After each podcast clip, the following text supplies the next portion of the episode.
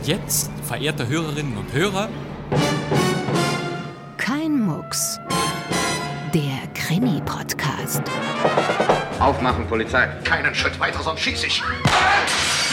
Bleiben Sie stehen! Was ist denn passiert? Ich habe es nicht getan. Beantworten Sie meine Frage. Das ist Anstiftung zum Mord. Stimmt das? Nein, das ist nicht wahr. Sie sind ein Lügner. Woher wissen Sie das? Ich hatte keine Ahnung. Wie ist eigentlich Ihr richtiger Name? Gisela. Woher wissen Sie, dass das ein Mann ist? Meine Frau? Ich? Weg mit dem Revolver! Was denn, willst du ja mucksen? Kein Mucks, es begrüßt Sie am Mikrofon Bastian Pastewka. Schön, dass Sie dabei sind. Hier gibt es wundervolle Kriminalhörspiele aus der Rundfunkgeschichte. Jeden Donnerstag liefert uns eines der neuen Superpower ARD-Funkhäuser oder auch der Deutschlandfunk Kultur ein feines, skurriles, im besten Sinne gealtertes Kriminalhörspiel-Schätzchen. Heute schalten wir mal wieder zu einem Sender, den es nicht mehr gibt. Wo geht es hin? Wir schalten um zum Süddeutschen Rundfunk nach Stuttgart. Wie Sie sich vielleicht erinnern, gab es in Stuttgart ein ganz bestimmtes Funkatelier nur für Krimi-Hörspiele, nämlich dieses.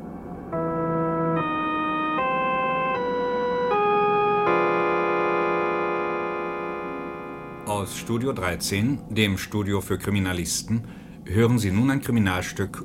Richtig, das Studio 13. Rund 600 Hörspiele entstanden zwischen 1957 und 98 in dieser Sendereihe des SDR, der vor 25 Jahren im heutigen Südwestrundfunk aufgegangen ist. Und wenn von Studio 13 die Rede ist, können Sie sicher sein, dass ein ganz besonderes Highlight auf Sie wartet. Und das dieser Ausgabe stammt auch noch von Patricia Highsmith. Ever since I was 16 or 17, I, get what is sometimes called creepy ideas. Schon mit 16, 17 Jahren bekam sie unheimliche Gedanken und die machten sie weltbekannt. Patricia Highsmith, Jahrgang 1921, war eine der größten Kriminalschriftstellerinnen des letzten Jahrhunderts. Der talentierte Mr. Ripley, Der Schrei der Eule, Ediths Tagebuch oder Tiefe Wasser zählen zu ihren bekanntesten Romanen. Alle wurden mehrfach verfilmt oder zu Theaterstücken und Hörspielen umgearbeitet. Die Creepy Ideas kamen Highsmith sicher durch die unglückliche Kindheit. Die Mutter und der Stiefvater führten ein unstetes Leben zwischen New York und Texas. Ein richtiges Zuhause lernt sie nie kennen. Vertrauen in Beziehungen ebenso wenig. Sie liest große Werke der Literatur viel zu früh und entdeckt das Schreiben als Ersatz fürs Leben. Wanna hear one of my ideas for a perfect murder? Die Idee für den perfekten Mord kommt Highsmith mit 28 Jahren gleich in ihrem ersten veröffentlichten Buch. Soll ich Ihnen mal den perfekten Mord an Ihrer Frau ausmalen? Sie können es vielleicht eines Tages gebrauchen. Und diese Geschichte hieß Strangers on a Train. Bei uns zwei Fremde im Zug. Wir begehen jeder einen Mord. Für den anderen. Zwei Fremde im Zug wurde gleich ein Erfolg und als der Filmregisseur Alfred Hitchcock die Geschichte 1951 ins Kino brachte, wurde der Name der Autorin im Nu bekannt. Schlappe 7500 Dollar soll Patricia Highsmith für die Filmrechte bekommen haben. Hitchcock hatte, wie üblich, seinen bekannten Namen nicht ins Spiel gebracht, als seine Agenten von Warner Brothers bei Highsmiths Verlag vorstellig wurden. Schon in Zwei Fremde im Zug zeigte Patricia Highsmith, dass sie eine Meisterin des psychologischen Krimis war und eine Meisterin der Ambiguität, auch im moralischen Sinne. Das werden Sie in unserem nun folgenden Radiokrimi ebenfalls erkennen. Äh, vorab eines, meine Damen und Herren. Wir haben für Sie das erste Highsmith-Hörspiel, das in Deutschland je produziert wurde. Eine Rarität also, weniger bekannt als die fünf Tom Ripley-Hörspiele oder der Zwei Fremde im Zug Zweiteiler, aus dem wir eben einen Ausschnitt gehört haben, und auch nicht so lang. Es heißt schlicht Der Killer und basiert erstaunlicherweise nicht auf einem Highsmith-Roman oder einer Kurzgeschichte, sondern auf einem Drehbuch. Jane Wyman, presented tonight by New Gleam, the toothpaste for people who can't brush after every meal. And now, Jane Wyman. Good evening. Die Jane Wyman präsentiert Krimiserie beim amerikanischen Fernsehsender NBC lieferte in jeder Folge spannende Geschichten, umrahmt von Zahnpasta-Werbung. In der Folge vom 12. Dezember 1957 präsentierte Wyman einen Kurzfilm namens A Perfect Murder. Tja, und der war von einer gewissen Patricia Highsmith geschrieben worden. Und ein gewisser Gene Roddenberry hatte die Story fürs Fernsehen aufgepeppt. Sie wissen Bescheid. Jane Wyman war die erste Frau von Ronald Reagan. Wir kennen sie aus Falcon Crest. Und Gene Roddenberry war der Schöpfer des Raumschiffs Enterprise. In dieser Krimi-Fernsehfolge A Perfect Murder spielte der Gruselfilmstar Vincent Price einen Galeristen namens Howard Keith Howard, der in Verdacht gerät. 30 Minuten dauerte dieser frühe Fernsehkrimi und nur wenige Minuten länger das Hörspiel, das 16 Jahre später im Studio 13 entstand. Genau wie im Fernsehen rauschen auch im Hörspiel die Szenen schnell hintereinander durch. Der Regisseur Heiner Schmidt hat sie sogar durch ungewöhnlich harte Übergänge verbunden und genau das macht diesen kompakten Krimi so spannend. Der Killer. Gute Unterhaltung.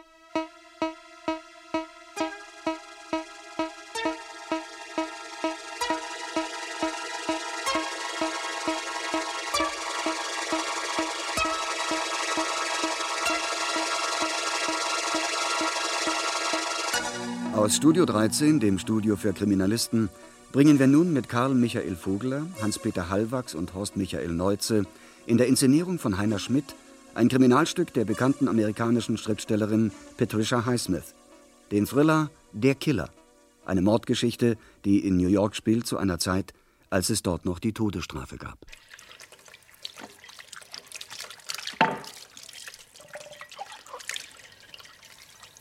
Ja. Das war's.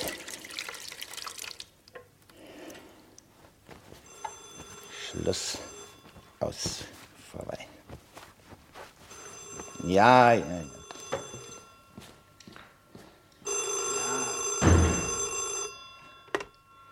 Ja, hallo? Howard, bist du's? Oh, Mary, wie geht's, wie steht's?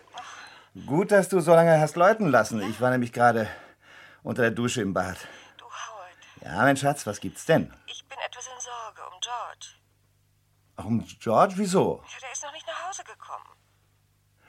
Du, das verstehe ich nicht. Wir sind doch zusammen weggegangen aus der Galerie. Ah, ja? Er hat mich noch bis an meinen Wagen gebracht und dann hat er sich auf den Weg gemacht zu seiner U-Bahn-Station.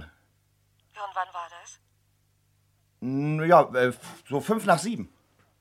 Jetzt ist es bereits Viertel nach acht. Ja, der wird doch gleich kommen. Äh, Vielleicht hat er unterwegs noch was eingekauft. Eingekauft? Ja, ja. Zum Beispiel Flasche Champagner oder so. Champagner? Er ist doch befördert worden, er ist doch die Treppe raufgefallen, weißt doch.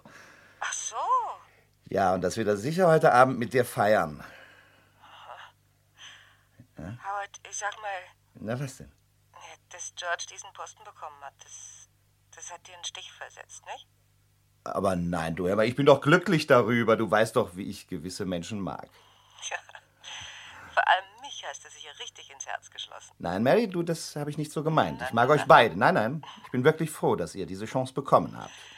Ja, aber du hast doch immer gesagt, Dass ich selbst gerne als Vertreter unserer Firma nach Europa gegangen wäre. Ja, ja, das stimmt schon. Aber wenn ich es mir so richtig überlege, äh, eigentlich bin ich zu alt dafür. Nein, du hier in New York, da fühle ich mich schon wohler als Manager einer berühmten Kunstgalerie. Hier kenne ich jeden und jeder kennt mich. Ja, das stimmt. Ich habe mich daher ehrlich gefreut. Für George und für dich. Am Ende kriegt eben jeder, was er so verdient. Was soll denn das heißen? Nun, dass ich euch beide beglückwünsche. Von ganzem Herzen, Mary. Du, Mary, mein Schatz, ich stehe, ich, tropfe. Du. Entschuldige bitte, ja, wirst sicher frieren. Nein, nein, nein, das nicht. Naja, ich will dich nicht länger aufhalten. George wird sicher gleich auftauchen. Ganz bestimmt. Also dann. Ja, du, es war nett, wieder mal deine Stimme zu hören. Und du, und wenn irgendetwas ist, ich, ich meine, wenn du noch etwas hast, was ich für euch tun kann vor eurer Abreise nach Europa. Ja, ich hoffe doch, wir sehen uns vorher nochmal. Ja, du, das hoffe ich auch. Ja, also bis dahin. Ja, du, auf Wiedersehen, Mary. Wiedersehen, Howard. Ja. Ja, wer ist es denn? Ich bin's, Mr. Howard, Mrs. Hall. Ja, Mrs. Hall? Ich wollte nur mal schauen, ob Sie da sind. Was ist denn? Ich habe Sie gar nicht kommen sehen. Ja, Ja, es ist, Es, es riecht hier so komisch. Haben Sie was verbrannt? Ja, ja, im Kamin, natürlich. Ach so. Weil Da haben, wissen Sie, Sie haben so viel teure und schöne Sachen in Ihrer Wohnung. Und da dachte ich, Ja, ja. da wird doch nicht zufällig irgendwas Feuer gefangen. Nichts, gar nicht. Also, ähm, ist ja scheußlich, wie das riecht. Wie Wolle oder so. Wolle? Sind Sie sicher, dass alles okay ist? Aber ja, sehen Sie trotzdem vielen Dank, dass, dass Sie gleich Oh, nachgeschaut bitte, haben. Bitte, bitte, Ja. ich wollte ja auch. Wiedersehen. Ein neugieriges altes Krokodil. Schnüffelt. Schnüffelt da stundenlang hinter mir.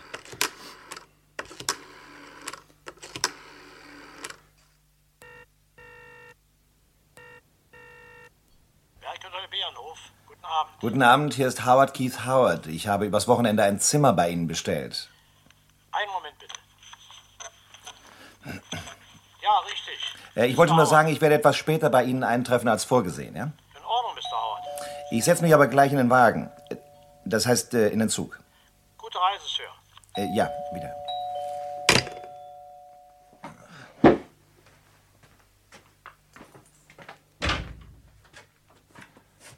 Ja? Ja, bitte? Guten Abend. Guten Abend. Sie wünschen? Mr. Howard, Keith Howard? Ja. Polizei. Hier sind unsere Ausweise. Ich bin Sergeant Shaw und das hier ist Detektiv Jackson. Sir. Hallo. Dürfen wir reinkommen? Ja. Ich wollte gerade zwar weggehen, aber. Bitte? Kommen Sie rein. Ja, danke schön.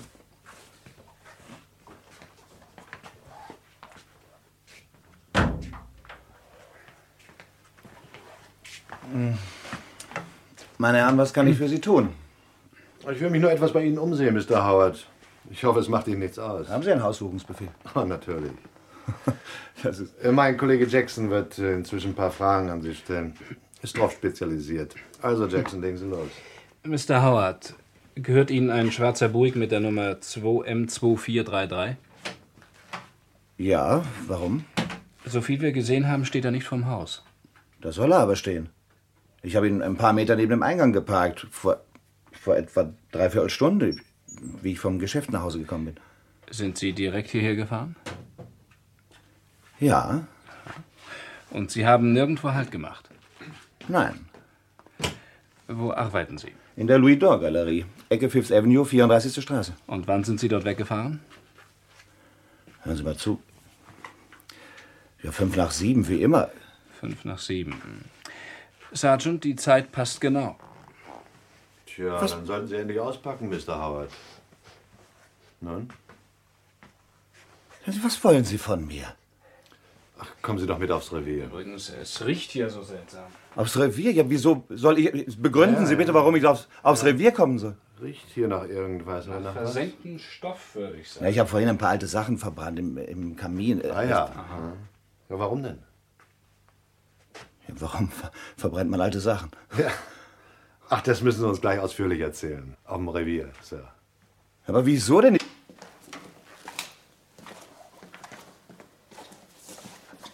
So, bitte setzen Sie sich, Mr. Howard. Danke.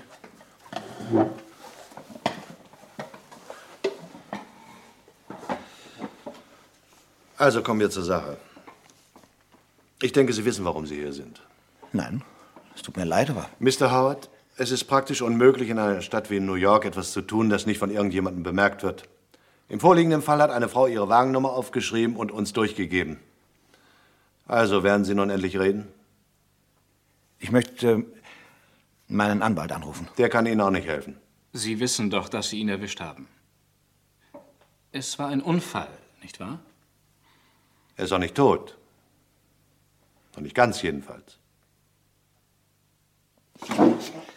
Ich glaube Ihnen nicht. Ich glaube Ihnen kein Wort.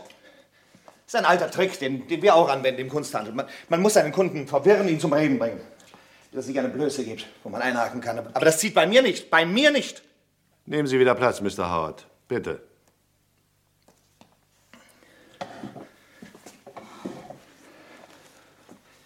Als nächstes werden Sie mich wohl schlagen. Ne? Ich weiß, wie Sie mit den Leuten umgehen. Zigarette? Na schön, wie Sie meinen.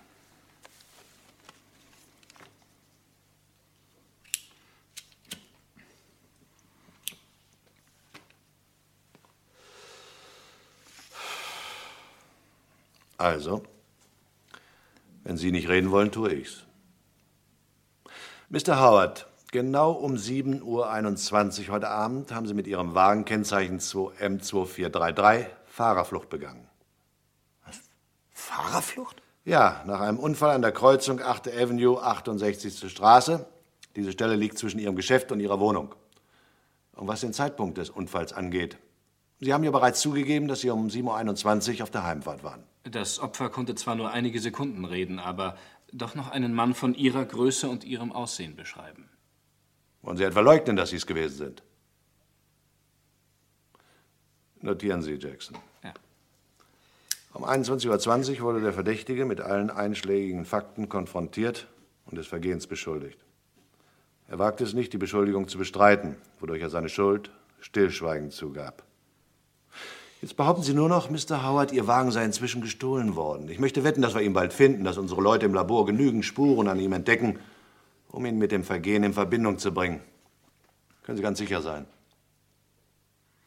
Eine Chance haben Sie noch. Es wird das Gericht interessieren, ob Sie uns Schwierigkeiten gemacht haben oder nicht. Ich sage nicht, dass dies kein ernstes Vergehen ist. Offen gesagt, ich mag es nicht, wenn man einen Menschen blutend, mit zerschmetterten Gliedern und vielleicht sterbend auf der Straße liegen lässt. Aber in gewisser Weise ist sowas verständlich. Leute verlieren bei einem Verkehrsunfall leicht den Kopf, geraten in Panik. Sie sind ja kein Verbrecher, sind nicht vorbestraft. Wenn Sie sich also richtig verhalten, werden Sie wahrscheinlich mit Bewährung davonkommen. Also, wollen Sie nicht endlich den Mund aufmachen? Howard, Keith Howard?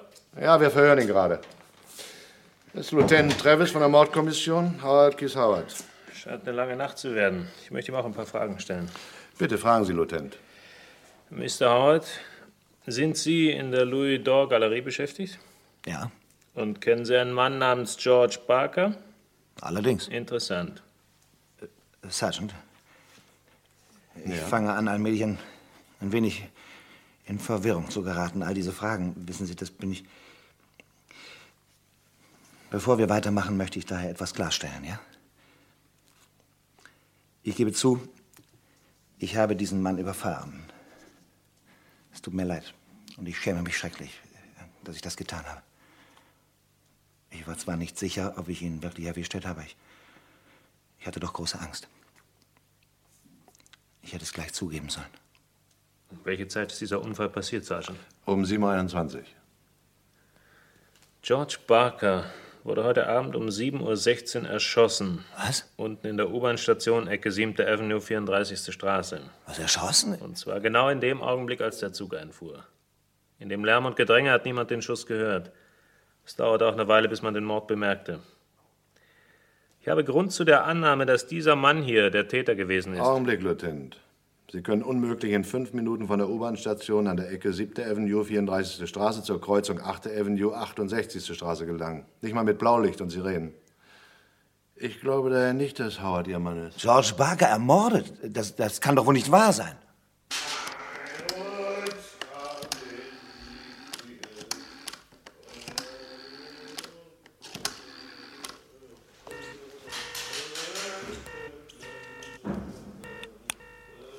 Markovic? Äh, Louis, hier ist Howard. Entschuldigen Sie, dass ich Sie so spät noch anrufe, aber. Ich wollte Sie selbst gerade anrufen. Ja. Etwas Schreckliches ist passiert. Stellen Sie sich vor, George Barker ist heute Abend äh, erschossen. Ja, das habe ich schon gehört. Äh, Aber wie geht's denn seiner Frau? Ja, Mary ist völlig zusammengebrochen. Das kann ich mir denken. Äh, Hören Sie, ich werde mich um Sie kümmern, sobald ich hier wieder raus bin. Hier wieder raus, ja. Wo sind Sie denn? Auf dem 22. Polizeirevier. Und das ist auch der Grund, weshalb ich Sie anrufe. Hören Sie, Louis, ich bin vorhin in einen Verkehrsunfall verwickelt worden. Hat das etwas zu tun mit, mit Georges Tod? Nein, nein, überhaupt nicht. Von Georges Tod habe ich erst hier auf dem Revier erfahren. Und? Was wollen die von Ihnen? Sie wollen mich heute Nacht hier behalten. Was? Ja, und äh, nur freilassen gegen 5000 Dollar Kaution. ja, wenn es weiter nichts ist. Ich bin in einer halben Stunde mit dem Geld bei Ihnen. Ich danke Ihnen, Louis. Sie sind ein feiner Kerl. Es tut mir leid, dass ich Ihnen solche Umstände gemacht habe. Oh, das macht doch nichts. Äh, sagen Sie mir lieber nochmal, wo sind Sie? Auf dem 22. Polizeirevier. Gut, ich mache mich gleich auf den Weg. Halten Sie inzwischen die Ohren steif, alter Junge. So, mein Freund wird in einer Stunde hier sein, um mich auszulösen, Wachmeister. Oder auch nicht. Leeren Sie Ihre Taschen und legen Sie den Inhalt auf den Tisch. Ich habe Ihnen doch gesagt. Man hat mir schon viel erzählt. Los, vorwärts. Na, schön. Schachtel Zigaretten. Brieftasche. Taschentuch. Armbanduhr. Kamm und Geldbeutel. Wie viel Geld ist drin? Ja, das sind 10 Dollar und 85 Cent. Na, haben Sie das Lösegeld schon zusammen? Louis Markwitch, der Besitzer unserer Kunstgalerie, wird es sofort bringen, Sergeant. Aha. Bei dieser Gelegenheit werde ich gleich mal mit ihm reden über Sie. Die Mühe können Sie sich sparen, Lieutenant. Er wird Ihnen nur sagen, dass ich schon seit zwölf Jahren bei der Firma bin und dass ich einen makellosen Leumund habe, beruflich und privat. Aha. Wird Mr. Markovic mir auch erzählen, dass George Barker gerade befördert worden ist und einen Job bekommen hat, den Sie schon seit Jahren haben wollten? Oh, das ist doch gar nicht wahr. Ich war ja froh, dass George. Wird er mir auch erzählen, dass es zwischen George Barker und Ihnen mal Ärger gegeben hat? Wegen. Mary? Ihre Information ist falsch, Lieutenant. Ehe sie George geheiratet hat, war sie nur eine, eine flüchtige und zufällige Bekannte von mir. Ein Mädchen, mit dem man ab und zu eben mal ins Theater geht. Und nach dem Theater? Haben Sie nicht versucht, die Hochzeit zu verhindern, indem Sie George alles erzählt haben über Ihre Beziehung zu seiner damaligen Verlobten? Aber das ist doch eine Lüge. Ich weiß zwar nicht, woher Sie das alles haben. Ich habe es von ihr persönlich. Warum sollte eine Frau sowas zugeben, wenn es nicht wahr ist? Es ist ihr zwar nicht leicht gefallen, mir das zu sagen, aber sie hat es mir trotzdem gesagt. Warum? Weil sie glaubt, dass Sie nicht nur der Hauptverdächtige, sondern der einzige Verdächtige sind. Ich muss Sie jetzt noch durchsuchen. Tun Sie, was Sie nicht lassen können. Ein Motiv für einen Mord hat er zwar gehabt, Lieutenant. Aber um gewisse Dinge kommen Sie nicht herum. Schauen Sie doch mal auf den Stadtplan. Er kann nicht an zwei Stellen zugleich gewesen sein. Ja, das stimmt. Aber doch. Denken Sie etwa, ich hätte Sie heiraten wollen? Jetzt werde ich Ihnen mal was sagen. Ich habe Sie George überlassen. Eine Frau wie Mary ist doch nichts für mich. Was haben Sie noch in der Tasche da? Hören Sie doch endlich mit dem Gefummel auf. Ihr Mann scheint ihr aber vergeben zu haben. Auch Ihnen, dass Sie ihm alles erzählt haben. Muss ein richtig netter Kerl gewesen sein, nach allem, was man so hört. 105 Dollar in kleinen Schein. Ich habe Ihnen noch gesagt, Sie sollen gleich alles auf den Tisch legen. Ich habe das Geld behalten, um es dazu zu tun zu meinem Lösegeld. Ist das ein Verbrechen? Ich hatte die Scheine eingesteckt als Taschengeld für das Wochenende in den Bärenbergen. Sie können es ruhig nachprüfen, Lieutenant. Alle wussten, dass ich heute dorthin fahren wollte. Ich wollte nicht fliehen. Vielleicht wollten Sie nur irgendwelchen Szenen entgehen. Vielleicht wollten Sie vermeiden, die Witwe des Mannes trösten zu müssen, den Sie gerade ermordet hatten. Aber jetzt sagen Sie mir erst mal, was haben Sie in Ihrem Kamin verbrannt? Was? Was Sie verbrannt haben. In Ihrem Apartment. Nur ein paar alte Kleider. Die Motten waren drin. Machen Sie das öfter? Abends alte Kleider verbrennen? Vielleicht haben Sie nach dem Unfall angehalten. Den alten Mann, den Sie überfahren hatten, untersucht und dabei Blut an Ihre Kleider geschmiert. Es war ein alter, mottenzerfressener Mantel. Ich mag keine alten Kleider in meinem Schrank. Das Labor kann die Asche analysieren. Hoffentlich. Hier ist Ihre Quittung für die Sachen, die Sie mir gegeben haben. Die Zigaretten können Sie behalten. Meinen Sie mich?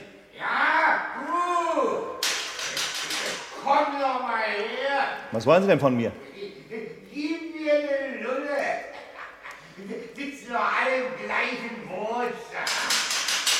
Na los, komm schon, Kumpel. Gib mir eine Lulle! Bist ja doch bald einer von uns. Darf ich ihm eine Zigarette geben, Sergeant? Dem alten Strolch da hinten? Ja. Meinetwegen. Doch, komm, komm, Kumpel, komm. Also ich würde sagen, er hat Barker erschossen und den alten Mann über den Haufen gefahren, in seiner panischen Angst nicht rasch genug wegzukommen. Nein, das ist ausgeschlossen. Wir haben den genauen Zeitpunkt der beiden Verbrechen. Sie können nicht von der einen Stelle zur anderen kommen in fünf Minuten. Das müssen Sie auch zugeben, Lieutenant. Ja, sicher. Aber für Fahrerflucht kriegt er höchstens sechs Monate, selbst wenn der alte Mann stirbt. Vielleicht nicht mal das, Sie kennen da die Gerichte. Na schön. Er bekommt Bewährung, spaziert davon, lacht sich ins Fäustchen. Ich mag diesen Typ auch nicht. Aber soll ich deshalb einen Herzanfall kriegen? Aber warum hat er diesen Mantel verbrannt? Wer verbrennt Mäntel im Wohnzimmer? Vielleicht hängt dieser Mantel mit der Fahrerflucht zusammen. Wir versuchen gerade, die Frau ausfindig zu machen, die uns die Wagennummer durchgegeben hat. Aha. Vielleicht ist es die falsche Wagennummer gewesen. Und überhaupt, wo ist sein Wagen? Er behauptet, er weiß es nicht. Vielleicht ist gar nichts von einem Unfall an ihm zu sehen. Woher soll ich wissen, dass er sich nicht zu einem Verkehrsunfall bekennt, den ein ganz anderer Wagen verschuldet hat? Okay. Lassen wir ihn erst laufen, wenn wir seinen Wagen gefunden haben. Das Labor kann uns dann rasch sagen, ob es derjenige ist, den wir suchen. Einverstanden? Gut. Äh, Übrigens, Sergeant, wie geht's denn eigentlich dem alten Mann? Besteht die winzige Chance, dass er noch mal kurz zu sich kommt, um ihn zu identifizieren. Ja, oder auch nicht. Ja, entweder oder. Wenn er ihn nicht identifiziert, gehört Howard mir. Von mir aus, ich brauche ihn nicht. Arbeite nicht auf Kommissionsbasis. Ja, also schön. Gehen wir mal rüber ins Hospital. Ja, schön. Hey, Howard. Ja. Kommen Sie mit.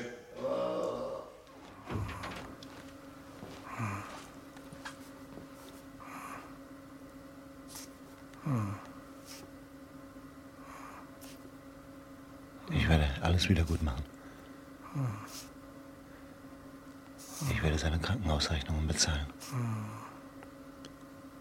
Das wird Sie nicht allzu viel kosten. Wird dieses Bett nicht mehr die ganze Nacht brauchen.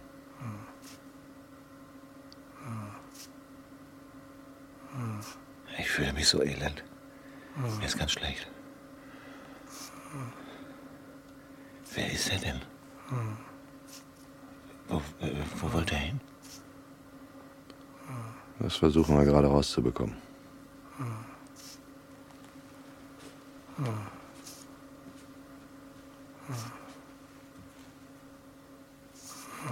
Können Sie uns hören, Daddy? Ja. Sie erkennen mich doch wieder, nicht wahr? Es tut mir. Es tut mir leid, was passiert ist. Er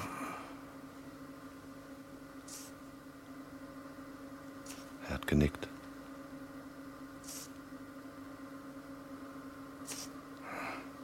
Ich werde alle Ihre Rechnungen bezahlen. Hören Sie, ich werde alles tun, was in meiner Macht steht. Hm. Hören Sie, Daddy. Sind Sie sicher, dass er es gewesen ist? Haben Sie ihn wiedererkannt? Daddy, können Sie mich hören? Können Sie mich hören? Ist wieder bewusstlos. Nein, er ist tot. Sagen Sie, Howard, Ja, äh, Lieutenant? haben Sie diesen Revolver hier schon mal gesehen? Nein, nicht, dass ich wüsste. Und Sie, Mr. Markovic? Nein, ich auch nicht. Warum? Dreimal dürfen Sie raten. Wo haben Sie diesen Revolver her? Wir haben ihn heute Abend gefunden auf einer U-Bahn-Station. Ist das etwa die Waffe, mit der George Barker erschossen worden ist? Genau. Sie haben ins Schwarze getroffen, Sir. Sergeant?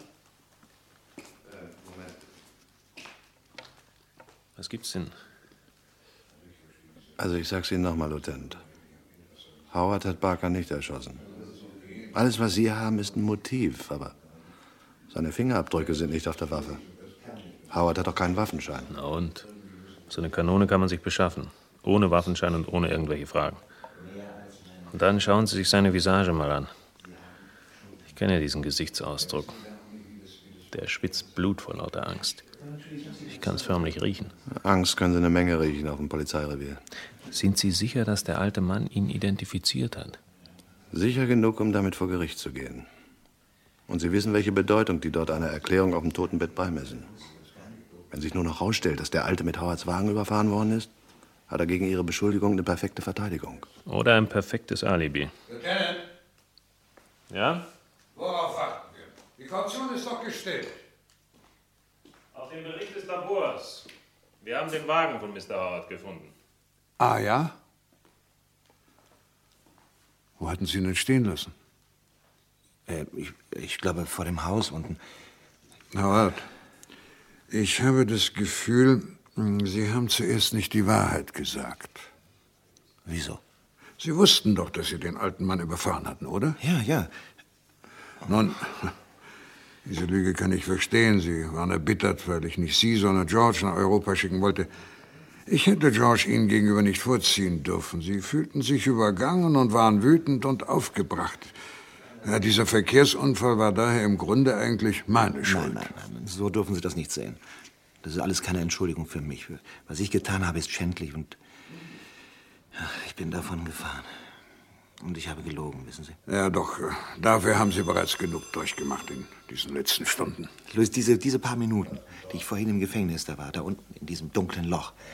Sehen Sie, ich würde lieber sterben, als leben wollen in diesem Käfig da unten unter, unter, diesen, unter diesen Leuten da. Ich werde bei der Verhandlung erklären, Sie, äh, Sie waren aufgebracht, völlig durcheinander. Man wird das verstehen. Ein Mensch, der so viel Geschmack hat wie Sie, gehört nicht ins Gefängnis. Er gehört, wer weiß, vielleicht nach Paris. Louis, ich danke Ihnen. Und äh, was Mary der Polizei gesagt hat, na ja, sie war eben völlig durcheinander. Sie werden das sicher verstehen. Aber natürlich, Louis. Sie braucht jetzt einfach Trost. Mr. Howard? Wir müssen. Ja? Wie Sie wissen, haben wir inzwischen Ihren Wagen gefunden. An der Kreuzung 10. Avenue, 61. Straße. An der Stoßstange hingen noch ein paar Kleiderfetzen des alten Mannes. Besteht also kein Zweifel mehr, dass es Ihr Wagen gewesen ist. Ja, äh, und haben Sie auch schon mit der Frau gesprochen, die den Unfall beobachtet und meine Nummer gemeldet hat? Nein, noch nicht. Aber wir haben Ihr Geständnis, wir haben Ihren Wagen. Was diese Frau uns berichtet hat, war also korrekt. Aus dieser Sache können Sie noch nicht mehr raus. Selbst wenn die Frau Sie als Pygmäe beschreiben soll. Nein, nein, das ist es nicht. Ich, be ich bekenne mich ja nach wie vor äh, schuldig. Ich. Äh, wissen Sie, ich habe die rasche Arbeit bewundert, die Sie geleistet haben. Sehen Sie zu, dass Sie in der Stadt bleiben. Ja, Lieutenant, das werde ich. Ich hoffe nur, dass Sie ebenso rasch den Mord an dem armen George aufklären. Keine Angst. Das werden wir. Dann können wir jetzt also gehen? Ja, Sie können gehen. Sie sind frei. Bis zur Gerichtsverhandlung. Oh,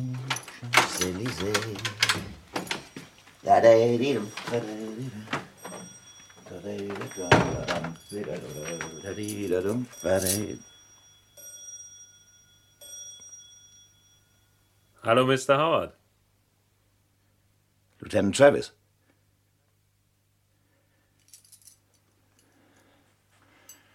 Was wollen Sie hier? Sie überraschen. Wir lieben Überraschungen. Ziemlich spät, dass Sie nach Hause kommen, Mr. Howard.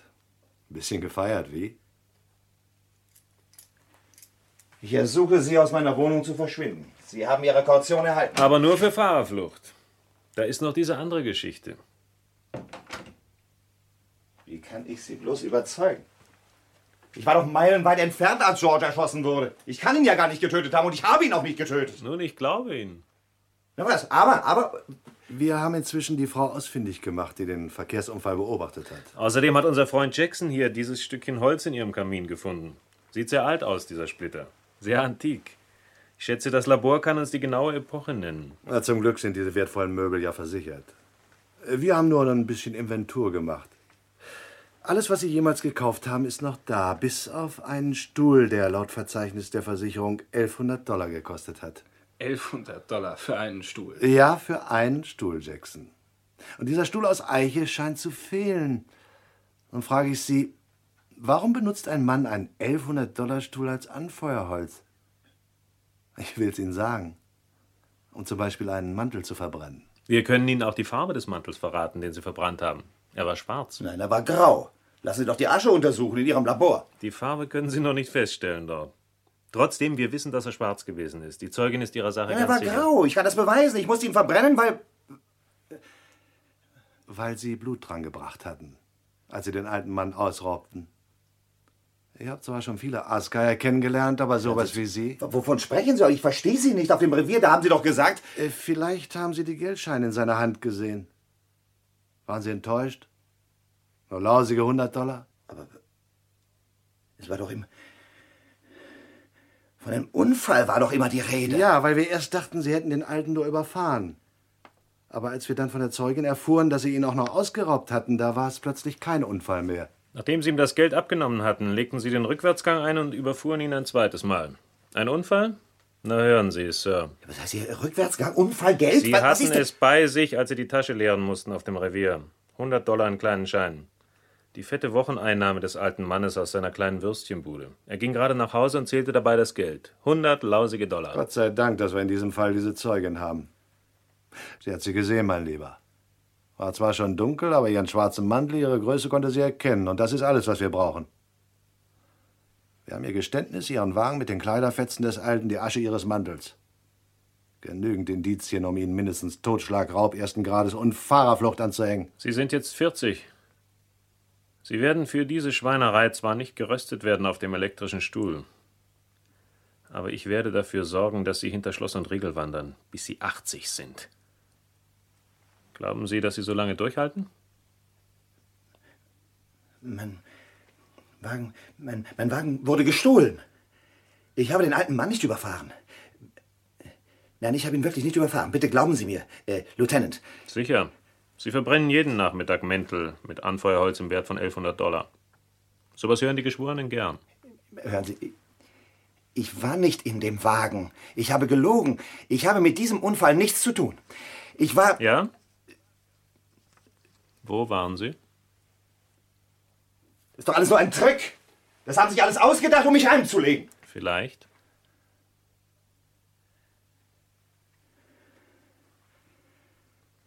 Na schön. Ich, ich möchte lieber sterben, als in einem Gefängnis leben. Das können Sie nicht verstehen. Ich lasse mich lieber hinrichten. Jeder nach seinem Geschmack. Ja. Jeder nach seinem. Luis hat ja selbst gesagt, ich bin ein Mann mit Geschmack. Schauen Sie sich doch um hier. Scha schauen, Sie, sich- schauen Sie sich mal meinen Kleiderschrank an. Meine Kunden haben Hunderttausende ausgegeben. Allein aufgrund meines Urteils, auf, aufgrund meines Geschmacks. Ich bin ein Mann mit Geschmack. Ich. Sehen Sie, ins Gefängnis gehöre ich nicht. Ehe ich ins Gefängnis gehe, gehe ich lieber in den Tod. Ja, und? Ich habe George Barker umgebracht. Soll ich das zu Protokoll nehmen, Sergeant? Das ist nicht nötig. Ich sage Ihnen doch, ich habe George Barker ermordet. Ja, hören Sie, ich bin ihm nachgegangen in die U-Bahn-Station. Aber als der Zug einfuhr, da habe ich ihn von hinten erschossen, durch meinen Mantel durch. Deshalb habe ich ihn nämlich verbrannt. Brennen müssen. Den Schuss hat niemand hören können in dem Lärm und in dem, in dem, in dem Gedränge. Ich bin ungehindert die Treppe raufgegangen und als ich oben wieder auf die Straße kam, war mein Wagen verschwunden. Ja, man hat ihn gestohlen, weil ich in der Eile die Schlüssel hatte stecken lassen. Das ist doch alles. Der Dieb muss den alten Mann überfahren und beraubt haben. Ich habe George Barker getötet!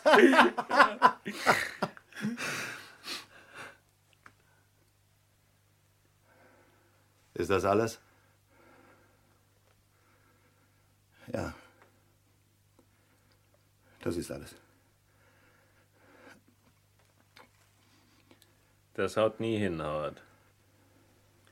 Das können Sie nie beweisen. Ach, Sie müssen das beweisen. Wozu bezahlen wir denn die Polizei? Dass der richtige Mann für das richtige Verbrechen verurteilt wird. Verglichen mit dem, was Sie mit dem alten Mann gemacht haben, ist ein Mord eine saubere Sache. Aber ich habe ihn doch. Schluss jetzt! Jackson, Sergeant, führen Sie ihn ab. in Ordnung. Los, kommen Sie. Howard.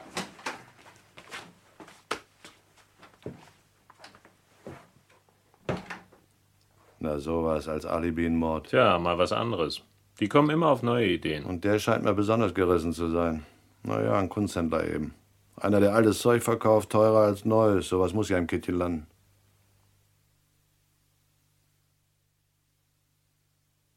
Der Killer von Patricia Highsmith. Mit Karl Michael Vogler als Howard Keith Howard, Margot Leonard als Mary Barker und Gerd Tellkampf als Louis Markovic.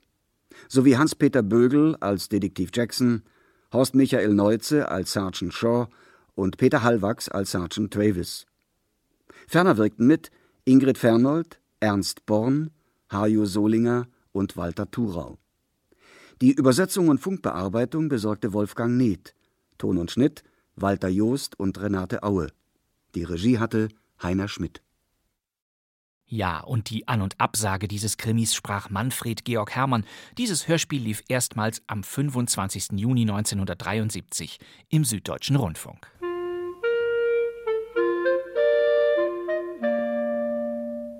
Wir erinnerten an die Autorin Patricia Highsmith, die in dieser Woche Geburtstag gehabt hätte. Der Killer war das erste Hörspiel nach Highsmith, das in Deutschland produziert wurde. Aus der akustischen Bibliothek. Siegfried Wischnewski liest von Patricia Highsmith Barbaren. Es brauchte noch einmal zwei weitere Jahre, bis 1975 das zweite Highsmith-Radiostück kam. Barbaren aus dem WDR war dann aber eher eine kurze szenische Lesung als eine Dramaturgie in verteilten Rollen. Erst Ende der 80er ging es los. Innerhalb weniger Jahre erschienen zunächst beim Norddeutschen Rundfunk Der Schrei der Eule, Der Stümper und der Geschichtenerzähler. Im Südwestfunk schließlich der sogenannte Ripleyet-Zyklus. Der talentierte Mr. Ripley, Ripley Underground, Ripleys Game, Der Junge, der Ripley folgte und Ripley Underwater. Also die fünf Geschichten um die Morde des Tom Ripley. Tom wusste, dass alles, was er vorbrachte, hoffnungslos war. Nicht nur, weil Murchison sich nicht erweichen ließ, sondern weil da ein Bruch war in seiner eigenen Argumentation. Sie sind ein guter Beobachter. Da meinen die Leute, ich sehe keine Kleinigkeiten. Er wies den Wein zurück. Das war eine Kränkung. Eine weitere hässliche Beleidigung. Tom ergriff die Flasche fast im gleichen Moment, in dem Murchison sie hart auf den Fußboden stellte und schlug sie Murchison seitlich an den Kopf. Tom ergriff den ersten Gegenstand, der ihm in die Hand kam. Es war ein leerer Kohleneimer und ließ ihn auf Murchisons Kopf niedersausen. Einmal und dann noch einmal. Schon 34 Jahre alt ist dieses Tom Ripley Radiohörspiel des Südwestfunks bzw. Hessischen Rundfunks mit Ernst Jacobi als Erzähler. Und in diesem Stil wurden seit dieser Zeit viele Radiofassungen von Buchvorlagen vertont, mit einer prominenten Erzählstimme und kurzen szenischen Einsprengseln. Anders ist es bei der Länge dieser Vorlagen auch kaum möglich. Wir brachten ja eben den Thriller Der Killer und da wurden die Szenen ohne Erzählerfigur hintereinander gesetzt. Aber klar, der Killer war ja auch eine Adaption von Patricia Highsmiths 30-minütigem Fernsehkrimi-Drehbuch A Perfect Murder von 1957. Der Killer war das erste von drei Highsmith-Hörspielen aus Studio 13, dem Studio für Kriminalisten, dessen Musik wir hier noch hören. Das letzte erschien 1993 und das war die besagte Adaption von Highsmiths Erstlingswerk Zwei Fremde im Zug. Wir begehen jeder einen Mord. Für den anderen. Ich bringe Ihre Frau um und Sie meinen Vater. Wir haben uns im Zug getroffen und kein Mensch weiß, dass wir uns kennen. Perfekte Alibis, verstehen Sie? Ja, und das hier ist im Übrigen der Schauspieler Jens Wawracek als einer von zwei Fremden im Zug. Und Jens Wawracek kennen Sie selbstverständlich als sehr berühmten zweiten ehrenamtlichen Juniorassistenten und Mitarbeiter der Polizeidirektion von Rocky Beach. Die Behörde befürwortet jegliche Unterstützung von dritter Seite. Gezeichnet Samuel Reynolds, Polizeihauptkommissar. Echte Profis also. Was bedeuten denn die drei Fragezeichen? Das sieht ja so aus, als würdet ihr eure eigenen Fähigkeiten in Frage stellen. Nun, die Fragezeichen sind ein Symbol für das Unbekannte und ungelöste Rätsel, die wir zu lösen versuchen. Wir konnten schon eine Reihe von Meine Damen und Herren, versäumen Sie nicht, das nächste Mal wieder Ihr Radio anzustellen.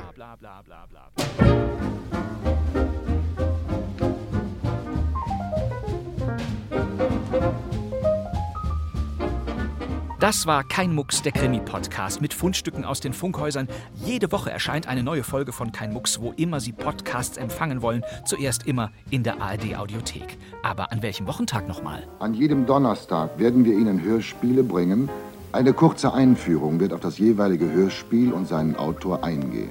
Und sollten Sie nun nach dem ältesten Krimi Lust auf das aktuellste Hörspiel nach Patricia Highsmith bekommen haben, hier nebenan in der ARD Audiothek finden Sie Der süße Wahn, eine ganz neue Produktion, ein Zweiteiler des Norddeutschen Rundfunks nach Highsmiths sechstem Roman von 1960. Und ich glaube, damit können wir für heute zum Schluss kommen. Ich danke Ihnen, meine Damen und Herren, wieder für Ihre Mitwirkung und ich glaube, wir sehen uns ja wieder in einer Woche. Das wäre schön. Das wär's für heute. Mein Name ist Bastian Pastewka. Vielen Dank fürs Zuhören. Tschüss und alles Gute.